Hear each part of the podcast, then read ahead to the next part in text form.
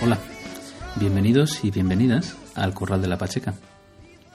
Este es un podcast personal, mi choco, mi rincón, una especie de radio pirata en la que, eh, pues de vez en cuando y de un tiempo a esta parte, ah, reflexiono o comparto opiniones o curiosidades con quienes tenéis a bien escucharme. En esta ocasión ah, quiero compartir con vosotros dos cartas que he leído esta mañana en distintos diarios de, ah, publicados en Euskal Herria. Os dejaré los enlaces a los artículos para que podáis leerlos también directamente en la red.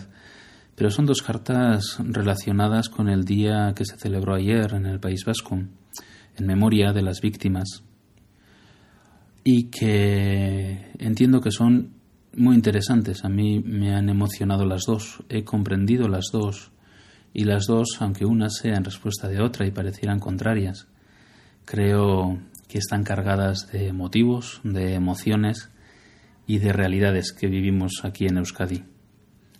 La primera está dirigida a las víctimas por Ainzane Zenarro, representante de Aralar y parlamentaria del Parlamento Vasco de Vitoria. Y la segunda es una carta de respuesta escrita por Sandra Carrasco, hija de Isaías Carrasco, asesinada en 2008 en Mondragón, en Arrasate, el pueblo del que soy yo. Y a quien conozco, a Sandra, conozco personalmente, a quien mis hijos conocen también, y de quien sé todo el sentimiento puesto en esa carta. No quiero manifestar mi opinión, creo que estoy de acuerdo con las dos Creo que las dos tienen cosas muy interesantes y muy emocionantes que hay que escuchar y que hay que entender. Creo que las dos recogen parte del reto al que nos enfrentamos en Euskal Herria, de los problemas a los que tenemos que mirar y de los sentimientos que tenemos que solucionar de aquí en adelante. Y creo que de todo eso algo acabará saliendo, algo bueno acabará saliendo pero en el, análisis de las dos cartas yo no quiero dar una opinión o decantarme de un lado o del otro. Creo que las dos merecen ser leídas y escuchadas y por eso es por lo que me apetece compartirla con vosotros y con vosotras. Un saludo y os dejo con las dos cartas.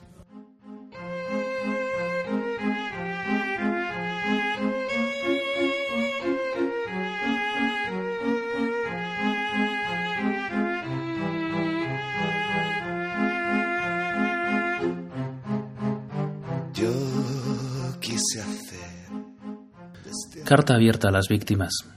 Ainzane Cenarro, parlamentaria de Aralar. Escribo con la esperanza de que me escuchéis y podéis entender la posición que he mantenido y hemos mantenido desde Aralar en relación al Día de la Memoria. Lo primero que os quiero trasladar es que no me gusta el resultado. El primer Día de la Memoria en Euskadi nace dividido y con la mirada reducida. Las víctimas, ninguna, no merecéis que después de tanto sufrimiento y tantos años de espera, ahora tengáis que vivir un día de la memoria de estas características, solo porque los partidos no hemos sido capaces de mantener el consenso que habíamos alcanzado hasta ahora sobre esta cuestión.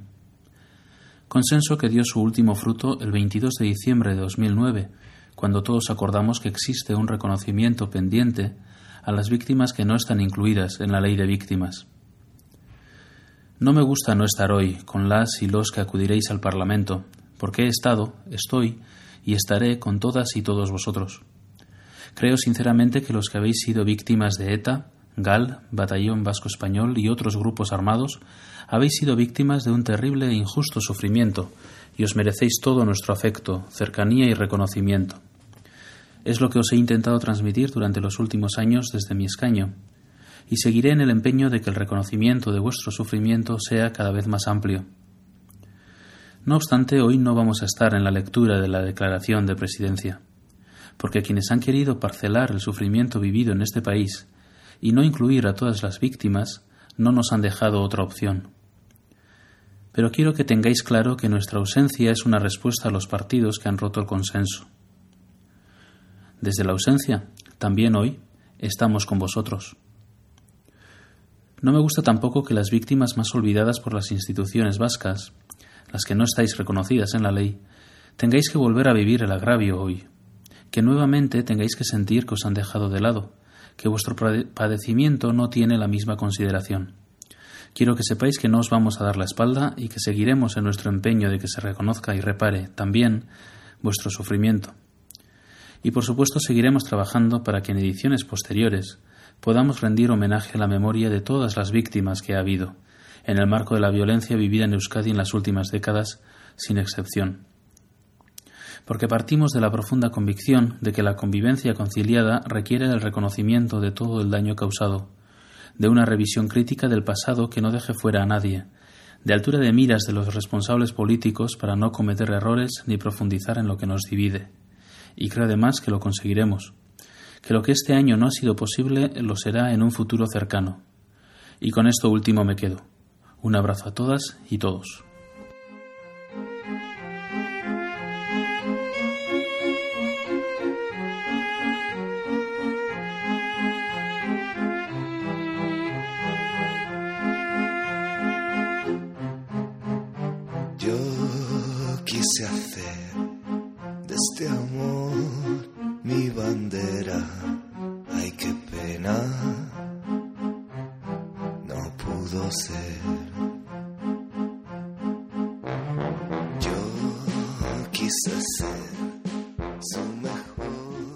Señora Cenarro, no ponga excusas. Sandra Carrasco.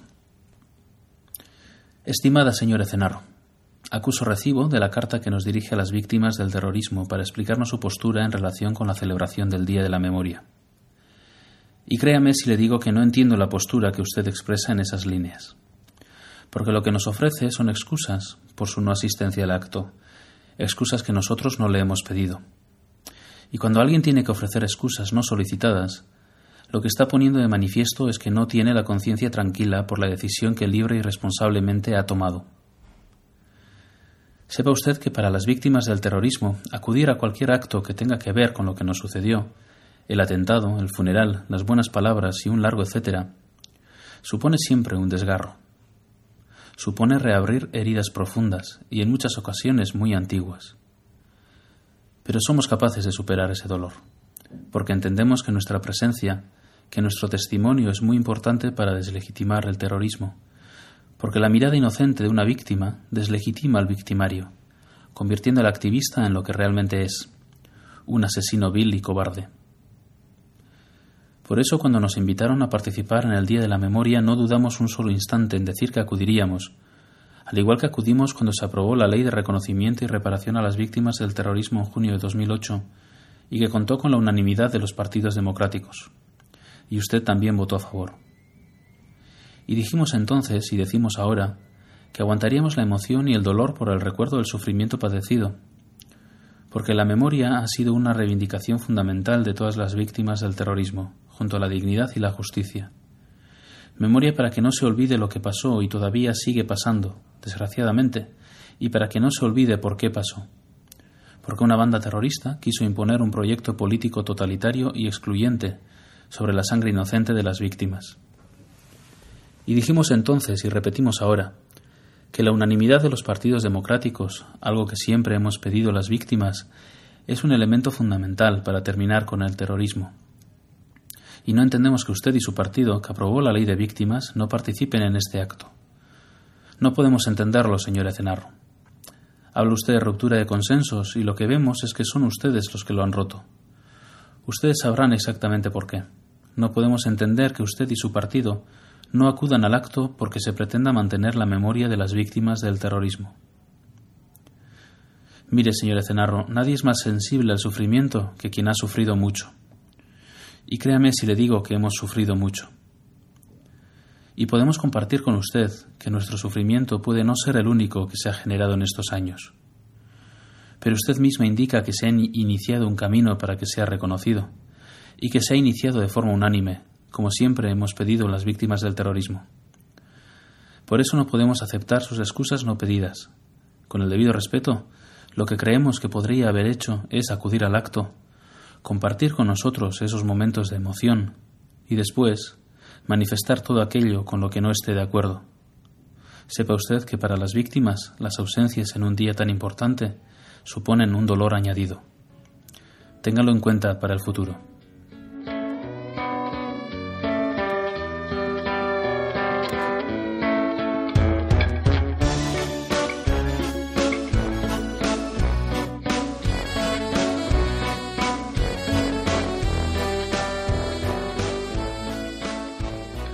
Bien, con esto acaba la edición número 9 del Corral de la Pacheca. Sabéis que la música que siempre utilizo es del grupo Colocón, que podéis encontrarla en Jamendo, y que en el blog del corral de la pacheca.posterus.com encontráis los enlaces a esa música para escucharla y descargarla. Em, sabéis también que podéis poneros en contacto conmigo, que a mí me encanta, que, que lo agradezco mucho tanto a través de los comentarios en el blog como eh, a través del correo electrónico sigaurre.gmail.com. Si lo hacéis con audio correos, a mí me hará más ilusión aún y los publicaré todos. Un saludo y hasta pronto.